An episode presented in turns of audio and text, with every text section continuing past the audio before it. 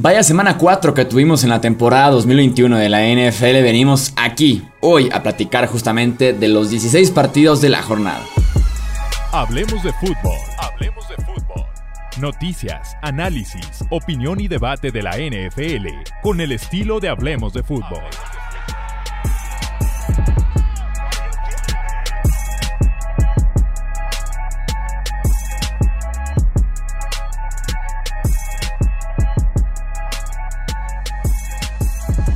¿Qué tal amigos? ¿Cómo están? Bienvenidos a un episodio más del podcast de Hablemos de Fútbol. Yo soy Jesús Sánchez, situaciones ya normales, ya estamos de regreso, ya estamos otros aquí en el estudio, listos para platicar justamente una semana 4 bien pero bien interesante, con mucho drama, también con muy buenos partidos, ya nada más nos queda un solo invicto, los novatos jugaron mucho mejor en la posición de coreback, así que tenemos mucho de qué hablar eh, de esos temas y más. Saludo con mucho gusto, Tony Álvarez me acompaña en este episodio. Tony, ¿cómo estás? Bienvenido. ¿Qué tal? Un placer, como siempre. Hay, sí, mucho de qué platicar. Una semana que nos dejó muchas cosas buenas y algunas otras dignas del análisis, que ahorita precisamente vamos a tocar todos esos temas. Pero creo que de las semanitas, de las cuatro que van de la temporada, de las más entretenidas. ¿eh? Sí, así es, tenemos muchas historias que platicar y pues empecemos tal vez por la más interesante, ¿no? El regreso de Tom Brady a Foxboro, a Gillette Stadium y se lleva la victoria. Los Tampa Bay Buccaneers vencen 19 a 17 a los New England Patriots en este partido en el que dio la impresión de que Mac Jones jugó mejor que Brady en este escenario. Tom Brady que incluso se le veía un poquito ansioso, no sé si nerviosismo, la lluvia, la emoción, pero no fue el mejor partido, falló pases simples se alejó de lo que estuvo haciendo bien al principio del partido, sobre todo, por ejemplo, con Mike Evans con sus alas cerradas. Lo movieron un poquito eh, de la bolsa, no fue su mejor noche lanzando largo por diferentes eh, factores, pero al final de cuentas le alcanzó para ganar este tan ansiado eh, partido en Gillette Stadium. Y hay, mucho de qué platicar y desmenuzar. Yo no sé si a la ofensiva Tampa Bay digo, es, humano, ¿no? A pesar de que a veces se empeñan en demostrarnos lo contrario por lo que hacen el emparrillado.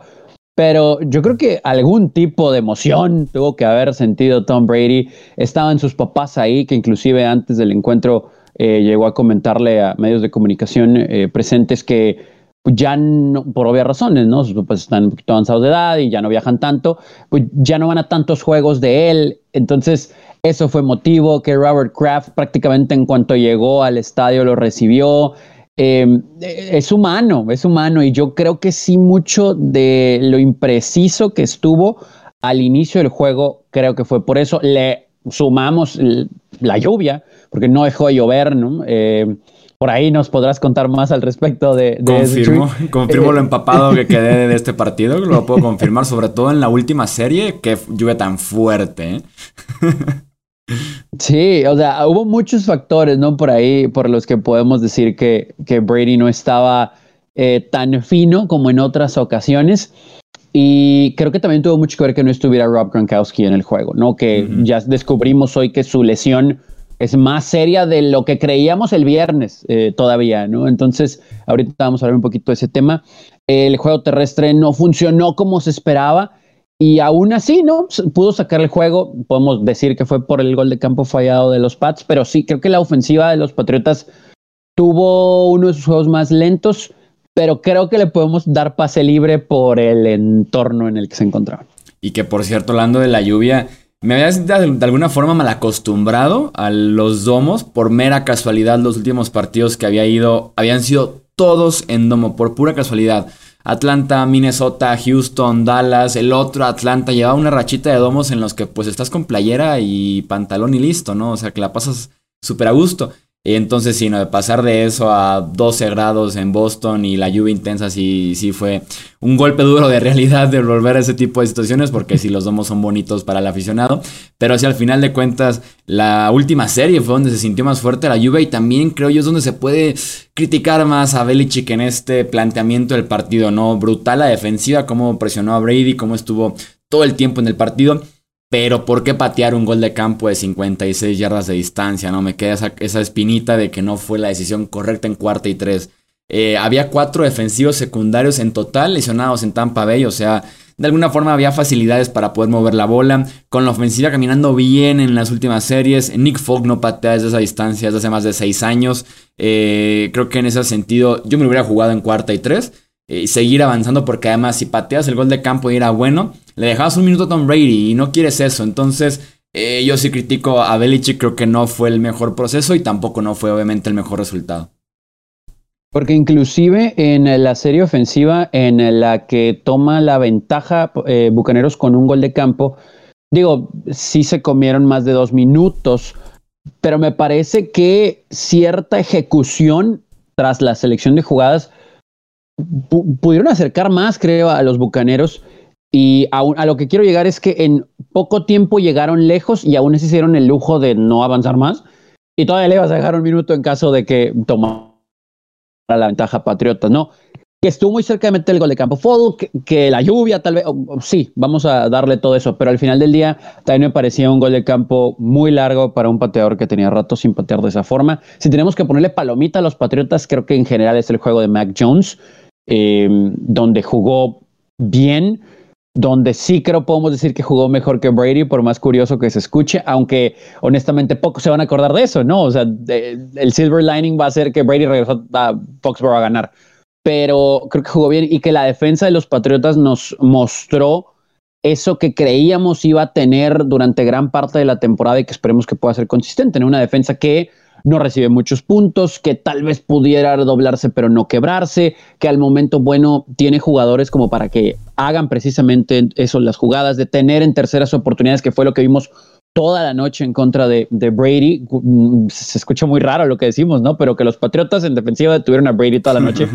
Eh, pero así fue, ¿no? Y que tal vez el récord de los Patriotas de 1-3 podemos no sé si acreditárselo al plan de juego ofensivo eh, de este equipo en las primeras cuatro semanas. Tal vez un 2-2 podría ser más justo, pero bueno, esto no es de justicia, ¿no? Esto es de, hacer. Y al final del día, pues bueno, eh, Brady inclusive rompió el récord de, de más yardas, que ahí igual nos podrás esclarecer un poquito más la duda. De acuerdo a lo que mencionaron en la tele, pues como que todo el mundo se sacó de onda, ¿no? O sea, tenía que venir un tiempo fuera y un aplauso largo y una, mini ceremonia y resulta que Brady y compañía, no, no, no, no, a ver, esto es trabajo, ¿no? Yo no sé si tampoco ahí le, avisaron. Sí, sí, sí, estuvo, estuvo extraño desde la... Desde la salida eh, salió primero Tom Brady al calentamiento, e hizo su típico trote del campo completo, terminando con su típico let's go, de hecho por ahí tuiteé el video, pero ahora al revés, saliendo del túnel visitante, corriendo hacia la otra zona anotación. Y la gente lo recibió brutal. Eh, la gente le aplaudió. Corrió el Brady Brady inmediatamente después de eso. Eso sí, a los 2, 3 minutos sale Mac Jones y se lleva, pero el triple de aplausos, como la gente diciendo de todos modos, a pesar de que es Brady, pues respaldamos a nuestro coreback actual, ¿no? Y cuando ya fue la presentación oficial antes del partido, pusieron un video de un minuto en la pantalla con algunos de los mejores momentos de Brady eh, eh, con los Pats. Y realmente en la presentación fue eh, bienvenidos Tampa Bay Buccaneers, no equipo visitante, como lo harían con cualquier otro rival. Y fue una salida del equipo completo con aplausos, ¿no? Yo creo que va a ser la primera vez en la historia que reciben al equipo completo aplaudiendo al rival porque estaba Brady liderándolos. Y en el tema del récord fue incómodo porque lo consiguen una jugada en la que después se quedan cortos del primero y 10. Y cuando quedan 20, 10, 20, 15 segundos para sacar la siguiente jugada, es cuando apenas ponen el letrero en la pantalla que dice felicidades Brady, nuevo récord de yardas. Entonces, sí se da un aplauso, pero insisto, se da muy cerca la siguiente jugada. Entonces, pues Brady sacó la jugada y la pantalla pasó a hacer otra vez la transmisión de televisión, la repetición y demás. Y pues se perdió un momento. Sí, realmente lo del lo del récord de yardas, 10 segundos duró tal vez la ceremonia, que el mismo Brady supuestamente lo pidió, pero sí fue algo incómodo ese momento de Gillette Stadium, la verdad. Y hay, muchas cosas que seguramente recordaremos de ese juego que tal vez no sean las esperadas, pero bueno, también del lado, del lado de Tampa Bay, sin ser su mejor juego, batallando un poquito de defensiva, más allá de los 17 puntos que solamente permitieron, eh, híjole, yo creo que yo creo que a la ofensiva se le puede dar pase libre porque mucho depende de lo que haga Brady y por el entorno, insisto, creo que por ahí se pueden corregir muchas cosas. La defensiva es la que me sigue, no sé si decir preocupando, pero que habrá que ver videos, ¿no? ver video, obviamente recuperar a algunos lesionados y, tratar de, de, atacar a los rivales que se vengan en turno. Ya en las previas vamos a hablar de esos temas, pero para como se vio Nueva Inglaterra, dentro de los pocos puntos que hicieron y que le pudieron sacar el juego a Tampa Bay, sí la defensa en la temporada en general no se ha visto dominante. Ahora, así fue más o menos el camino el año anterior, ¿no? creo que tampoco es como para apretar el botón de pánico. Sí, no, hay, hay, demasiadas lesiones, como dice, sobre todo en la secundaria. Carlton Davis salió del partido, llegaban ya sin Jamel Dean, sin Sean Murphy Bunting, se fue Anton Winfield por conmoción. Entonces, hablamos de cuatro defensivos secundarios titulares muy buenos que estaban ausentes en este partido. Tuvo que jugar Richard Sherman de bomberazo entrando tres días después de haber firmado. Entonces, sí, creo que esta defensiva. Sí, exactamente. Ya, ya veremos cómo es cuando recupere lesionados. Pasamos a un duelo muy interesante, duelo entre Arizona y Los Ángeles, el oeste de la NFC, victoria de los Cardinals 37 a 20 ante los Rams y Arizona se mantiene como el último invicto de la NFL. Qué gran juego ofensivo, qué gran plan en contra de una de las mejores defensas de la liga, pero Kyler Murray está jugando, yo sé que es muy temprano, un mes de temporada, pero es nivel MVP, ¿no? Es una realidad. Kyler Murray ahorita está jugando muy bien, no se ha equivocado. Eh, DeAndre Hopkins está en sus mejores momentos. Eh, ni siquiera cuando vemos los números de Kyler Murray, no son tan, o sea, no llegó a las 300 yardas por aire. Eh, sí fueron 24 pases completos, sí, bueno, fue 24 de 32, sí, 24 de 32, pero un juego limpio, no tuvo intercepciones. Cuando llegó a existir la presión en contra de él, con sus piernas, hizo lo que tenía que hacer. Eh, DeAndre Hopkins tuvo pocas recepciones, pero las que tuvo fueron significativas, ¿no? Eh, son menos de cinco recepciones en el juego para él, pero aún así fue significativo su aporte, ¿no? Fueron cuatro recepciones, 67 yardas. Eh, y, y, lo había dicho Alex hace unas semanas, AJ Green, medio vintage AJ Green, otra vez aportando, ¿no? No, son juegos de 10 recepciones y más de 100 yardas, pero cuando estás jugando Moneyball de esa forma y con ese quarterback que te corre cerca de 50 yardas y resulta que James Conner, que es el, en teoría tal vez el 2, también es muy eficiente por tierra. Y Chase Edmonds, que, híjole, si usted no lo agarró en el fantasy cuando tuvo la oportunidad de veras que se está arrepintiendo, esta ofensiva de Arizona tal vez puede ser la más explosiva de la liga en este momento. Sí, son demasiadas armas, eh, demasiadas armas. En la semana en la que Hopkins no está al 100%, como dices, responde AJ Green, por ejemplo, Chase Edmonds con su promedio de 10 yardas por acarreo, Conner anota dos veces, entonces son demasiadas armas para cuidarse porque además está Kyler Murray, brazo y piernas, entonces sí, sí es demasiado, han hecho más de 31 puntos en cada uno de sus partidos este año para cubrir justamente un poquito la defensiva. Aunque la defensiva se comportó bien en este encuentro, eh, Matthew Stafford se vio mortal lanzando largo por primera vez en la temporada, no fue su mejor eh, día en rutas verticales. Y además le quitaron a Cooper Cup, que había sido tal vez el mejor wide receiver del primer mes de temporada. Se lo quitaron del plan de juego y batalló en encontrar al resto de sus armas. Y en este duelo de mentes ofensivas brillantes, equipos super dinámicos, Arizona resultó ser claramente el, mejor, ganándole además eh, a domicilio en Los Ángeles y haciendo 37 puntos en contra de una defensiva que se ha comportado muy bien, ¿no? Con buenos nombres en la defensiva secundaria, con Aaron Donald y compañía. Y aún así, 37 puntos es de destacar sin duda lo que están haciendo estos Cardinals de Arizona. Eh, otra ofensiva que también está jugando muy bien es la de los Cowboys, que le hizo 36 puntos a los Panthers por solamente 28 de Carolina.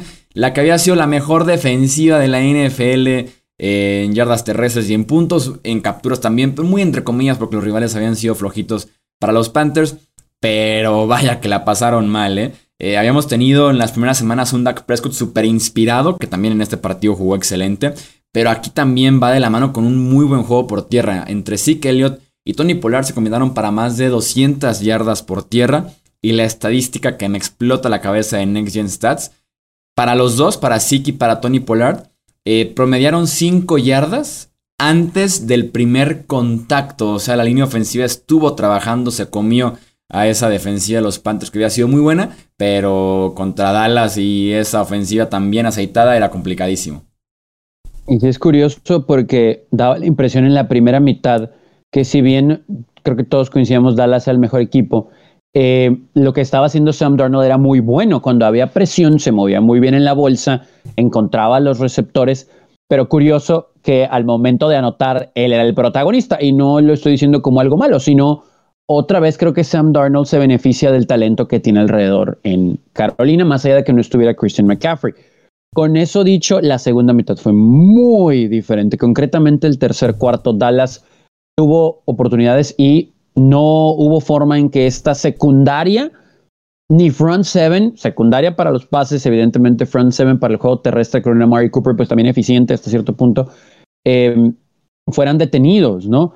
Y aquí es donde brinca un poquito, pues, tal vez la preocupación para Carolina o la clave para vencerlos es que esta ofensiva de Carolina seguramente te va a mover la bola porque tiene talento y Sam Darnold se siente cómodo con tiempo en la bolsa como para decidir bien pero obviamente la clave es la cantidad de puntos que permiten. Cuando permiten 22 puntos o más en sus últimos 12 juegos, no han podido ganar. Y más allá del talento que hay alrededor de Sam Darnold, creo, Chuy amigos, que tampoco podemos esperar que este equipo anote 30 puntos cada semana. Es decir, van a ser juegos tal vez cerrados, tal vez no de tantos puntos en donde su defensa va a tener que ayudarle a esta ofensiva.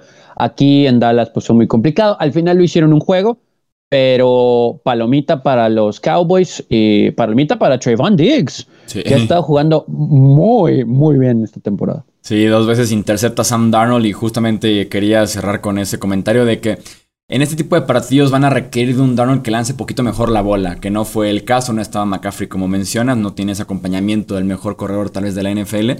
Pero sí, acostumbrados a superar 14 puntos de los Jets, 7 de los Saints, 9 de los Texans, aquí te hace más de 30. Y Darnold se requiere de que ponga el balón en el aire 3, 4 touchdowns. Y al contrario, fueron dos picks que además terminaron en 10 puntos de eh, Dallas. En el Monday Night Football, los Chargers vencieron 28 a 14 a los Raiders. Qué partidazo, otra vez de Justin Herbert, otra vez en horario estelar. Eh, platícanos rápidamente este encuentro, Tony. Y como para que todo el país se diera cuenta, ¿no? Por si alguien tenía alguna duda. Eh, tampoco podemos decir que fueron tantas yardas, pero fue lo eficiente lo que hizo espectacular a Herbert y la ofensiva en un juego en el que ni Mike Williams ni Keenan Allen brillaron.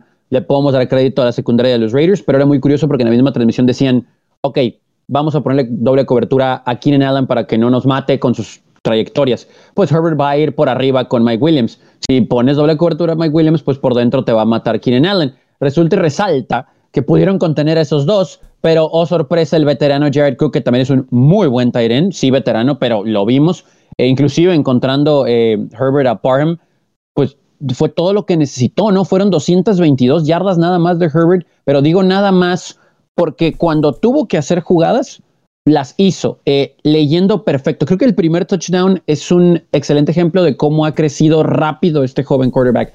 Saca el snap, está ahora sí que como dicen, eh, viendo al safety para que coma la mirada de Herbert al lado izquierdo y de repente voltea al centro y encuentra solo al Tyren. Entonces, ese es un muy buen ejemplo de cómo ha crecido Herbert y evidentemente el juego terrestre de Eckler fue muy bueno pero le podemos poner otra palomita a la agresividad pensada de Brandon Staley. Yo sé que en un fake punt no le salió, pero se la jugó en cuarta varias veces y en momentos claves, otra vez mandando un mensaje de Raiders, no te voy a dar otra oportunidad de que regreses al juego cuando estaban las cosas 21-14, en cuarta y dos en medio campo se la jugó y lo lograron. Es increíble lo diferente que es Brandon Staley y Anthony Lynn en ese sentido, ¿no? Realmente los Chargers sí buscaron totalmente lo contrario y lo lograron.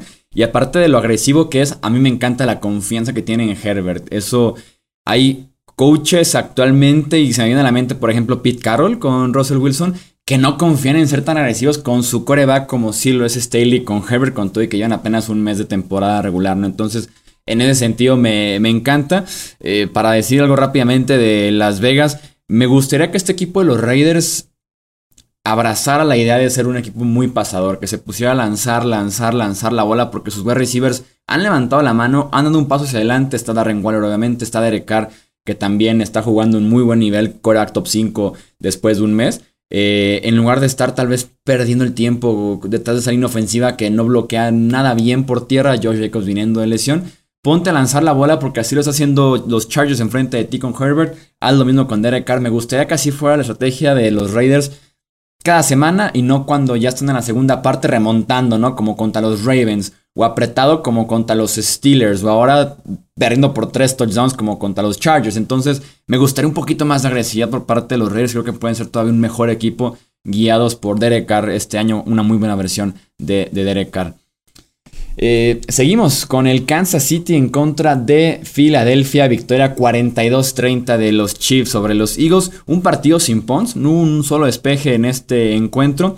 Si bien la defensiva de Kansas City preocupa porque la pasó mal en contra de este Jalen Hurts, está jugando bastante, creo que bastante bien para lo que se esperaba de él este año. Lo que sí me gusta es que la ofensiva de Kansas me da la impresión de que da un paso hacia adelante en dos sentidos, que tiene juego terrestre por primera vez en el año tal vez, y que además no dependió en este partido de sus pases largos, ¿no? Del bombazo y tuvo más bien series bien estructuradas para poco a poco ir anotando, porque la defensiva de Philadelphia se cubrió muy bien por atrás y, y le permitió lo corto y el juego terrestre y Kansas City se adaptó y fue así como logró 42 puntos en este partido, así que Sí preocupa un poquito la defensiva de Kansas City. Vamos viéndola en contra de los Bills el próximo domingo por la noche. Pero es un buen triunfo para los Chiefs para retomar un poquito y salir de ese récord perdedor que tenían antes de este partido.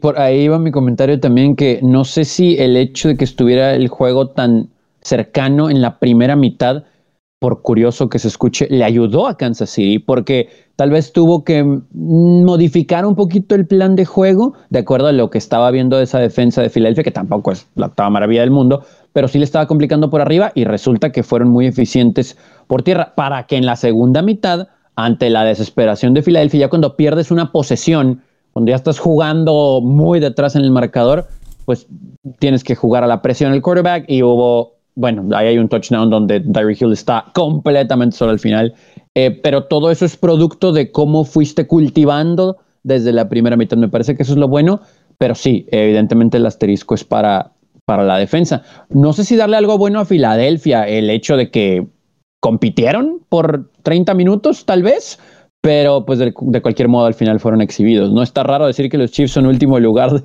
de la división con 2-2, pero eh, creo que esa ofensiva despertó y, mostrando cosas diferentes que pudieran ellos también eh, terminar de pulir conforme avance la temporada y eso los haría más peligrosos. Sí, ¿no? ¿Qué, qué división están siendo los dos oestes realmente, de la americana y de la nacional?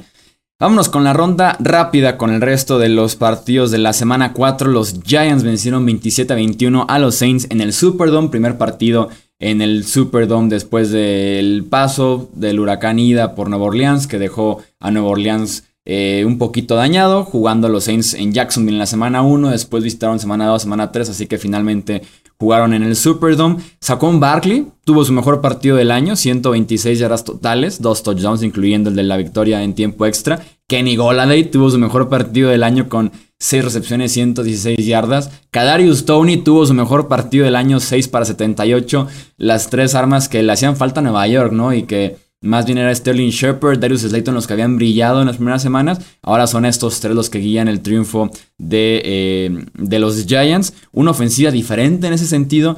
Y un Daniel Jones que está pasando excelente el balón. ¿eh? Debo admitirlo, su temporada de hacer o morir. Y sin duda alguna está haciendo Daniel Jones. Eh, tenemos también en el oeste el triunfo de Seattle 28 a 21 ante San Francisco. Totalmente lo contrario a lo que habían sido los partidos de los Seahawks anteriormente. Siempre eran muy buena primera mitad, pésima segunda parte y por ahí lo perdían. Esta vez fueron 5-3 y fueras consecutivos para iniciar el partido de Seattle y después se encienden en la segunda parte. No fue un partido bonito para ninguno de los dos pero era necesario para seguir en la pelea con Los Ángeles y con Arizona en esta división. El que sea que lo ganara, al final de cuentas son los Seahawks, ¿no? Eh, con San Francisco, pues se prenden las alarmas porque Jimmy Garoppolo sale del encuentro lesionado de la pantorrilla. Reportes indican que va a ser un tiempo prolongado. Kyle Shanahan dice que puede jugar este domingo, tal vez. Yo no le creo nada a Kyle Shanahan, me parece los coaches más mentirosos en conferencias de prensa. Entonces, vamos a ver a Trey Lance, que por cierto se vio bastante mal. Se une a la lista de quarterbacks novatos que la pasan mal este año. Tarde, pensó de más. impreciso, fue muy difícil para él. Y San Francisco, pues también en equipos especiales fue que perdió realmente este partido. Su pateador se lesiona en calentamientos. Su punter falla un gol de campo porque no se le puede exigir que patee goles de campo. Y además un muff punt que hace que Seattle anote y se ponga a dos posiciones de ventaja. Y eso prácticamente mata a los 49ers. Eh, platícanos, Tony, del partido entre Baltimore y Denver. Es muy curioso cómo, a pesar de haber corrido para la menor cantidad de yardas, desde que Lamar Jackson está en los controles de los Ravens, que es curioso, estos 102 yardas apenas pasaron las 100 yardas, eh, los Ravens controlaron el juego y fue precisamente, creo, mucho Tucker por la salida de Teddy Bridgewater. Eh, ¿Le tenemos que dar mucho crédito a la defensa de Baltimore? Sí, por supuesto. Son eh, cinco sacks en el juego y evidentemente eso es significativo porque solamente habían tenido esa cantidad, ¿no? Entrando al encuentro y son cinco en este duelo. Pero mucho tiene que ver, creo, la forma en que tuvo que cambiar el game plan Denver después de la lesión de Teddy Bridgewater y también el hecho de que fue contundente cuando tuvo que serlo Baltimore, ¿no? Eh, en el segundo cuarto fue cuando de verdad explotaron, pero en la segunda mitad fue cuando con esa ventaja de 10 puntos, Denver no, no logró mover la pelota. Y la defensa de Baltimore, que sabemos que es rápida, pero que teníamos algunas dudas por ahí, se vio muy bien ante un equipo que corre bien la pelota, que tiene jugadores veloces por fuera y que es una de las mejores defensas de la liga pero cuando no puedes marcar a Marquise Brown en un pase largo y tampoco le puedes mover la bola, esta defensa va a ser muy complicado. Así que eh, palomita para los Ravens, creo que era un examen interesante para ver si lo podían pasar, pero evidentemente la duda ahora está con los Broncos porque ese era el problema con ellos, la falta de quarterback y un hombre que tal vez no te iba a comprometer la pelota, no sabemos cuánto tiempo va a estar fuera. Sí, a ver qué pasa con el protocolo de conmoción. Washington ganó 34-30 ante Atlanta. Dos jugadas ridículas que le dan la vuelta a este partido con 4 minutos por jugar. Un pase que Taylor Heineke intenta, que nunca a lanzar, de esos pases que son 99% de fe. Afortunadamente para él es Kerry Terry. Terry McLaurin estaba del otro lado y hace una excelente recepción. Y la otra jugada es un touchdown de JD McKissick en el que cruza todo el campo horizontalmente. Jugada rotísima y que se estira para poder llegar a las diagonales. Y con eso le da la vuelta a este equipo del fútbol team. Otra vez a los Falcons perdiendo en los últimos minutos de un partido en casa. El que es irreal, su historia es Cordell Patterson, ¿no? Continúa con una eh, inicio de temporada brutal. En esta ocasión fueron 116 yardas totales y 3 touchdowns como el mejor corredor y también el mejor running eh, receiver que tienen los Falcons en este inicio de temporada. Cleveland venció 14-7 a Minnesota. La defensiva de los Browns otra vez tuvo un muy buen partido en contra de una encendida ofensiva de los Vikings con capturas a Kirk Cousins, con una intercepción que sin duda alguna fueron claves para que ganaran este partido, además de solamente permitir 7 puntos. Ojo porque Baker Mayfield jugó espantoso en este partido, pero de verdad de sus peores encuentros creo yo en los últimos dos años.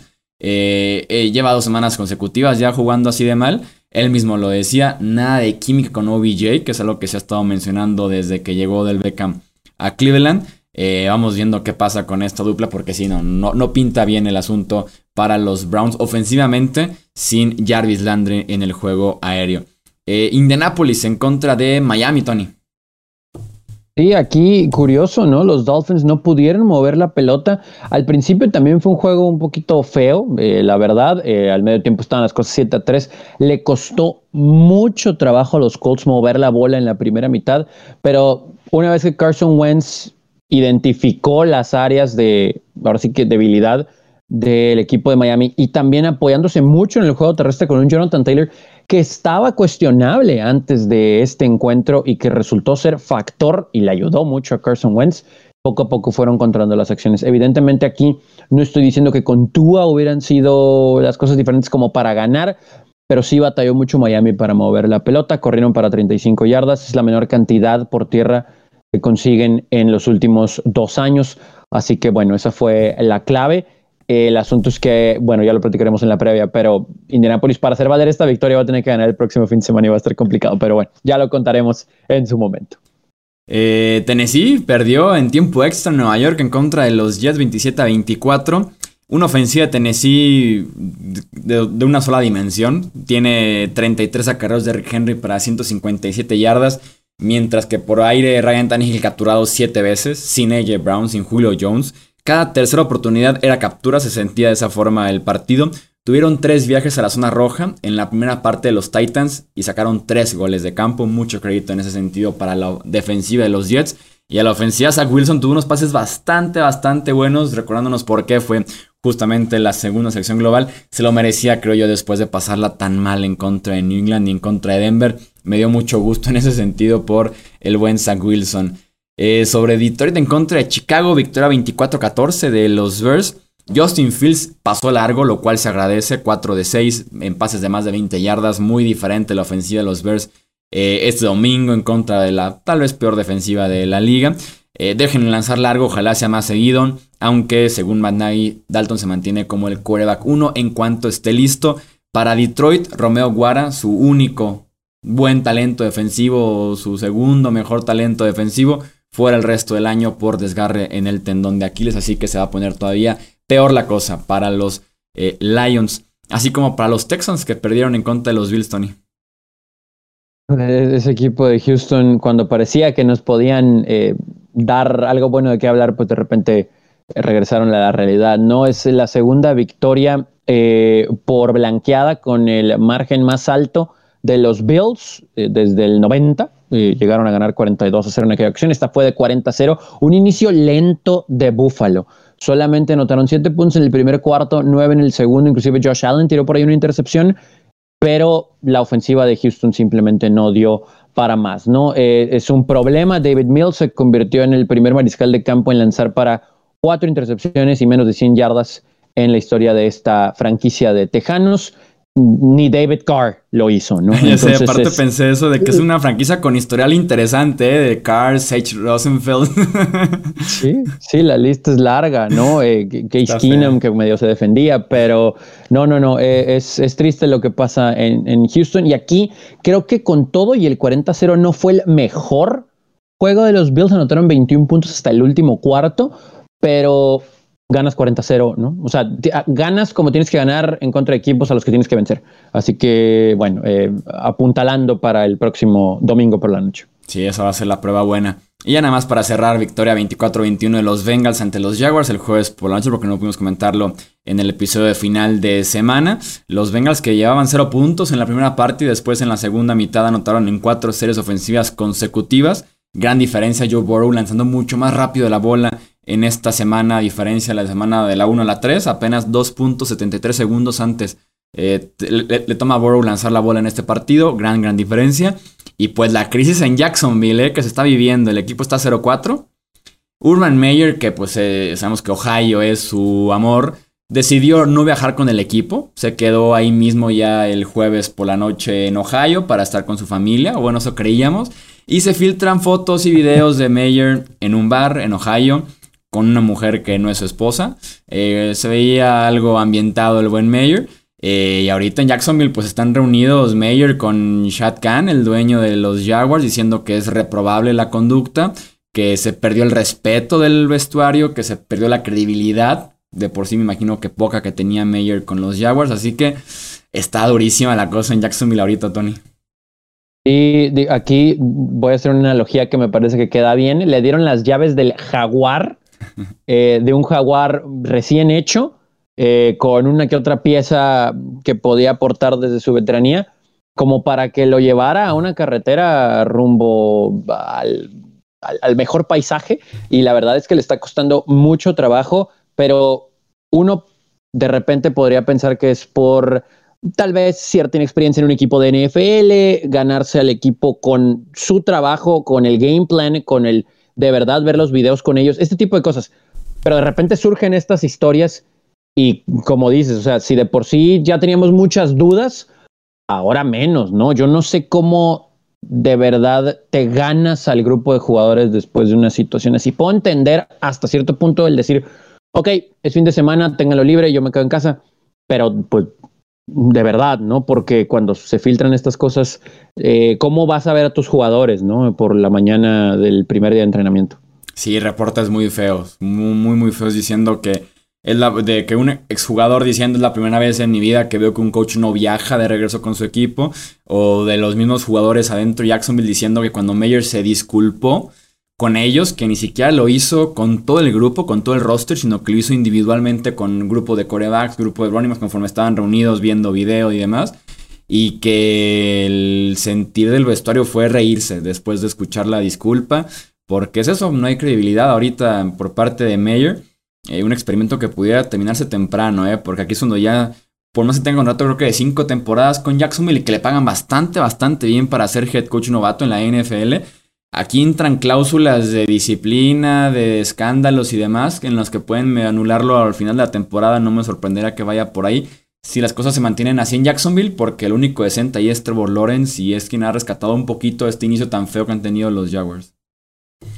Se, se vieron destellos de Lawrence, ¿no? En contra de Cincinnati, que eso eh, es, es, bueno, pero no pudieron cerrar el juego del lado defensivo, ¿no? Entonces ahí es donde entra disciplina y trabajo que por lo que vemos es lo que le falta a este equipo. Sí, que, que, no, que no existe por lo menos tal vez desde la posición de head coach a lo que conocemos de lo que está pasando actualmente en Jacksonville. Vámonos entonces, hasta aquí dejamos el repaso de la semana 4, regresamos a final de semana para poder platicar de la semana 5, hacer previa y pronósticos de esos partidos. A nombre de Tony Álvarez, yo soy Jesús Sánchez, estos Hablemos de Fútbol, hasta la próxima. Gracias por escuchar el podcast de Hablemos de Fútbol. Para más, no olvides seguirnos en redes sociales y visitar hablemosdefutbol.com.